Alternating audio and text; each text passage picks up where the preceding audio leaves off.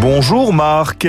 Bonjour Gaël. Aujourd'hui, dans votre chronique Et si on parlait français, doit-on dire un ou une altère C'est vrai qu'on se trompe souvent. Alors, alter et planisphère, ce matin, bon, qui sont des noms d'usage euh, assez courants, mais euh, néanmoins, on se trompe sur leur genre. Alors, révélation, ce sont des masculins, alors que parfois on entend une altère ou une planisphère.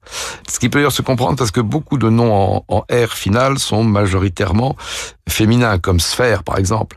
Tous féminins, à l'exception d'hémisphère, un hémisphère et justement de planisphère, un planisphère. Euh, il n'en reste pas moins que faire de ces masculins des féminins est une faute. Alors on dira de petits altères et pas de petites altères.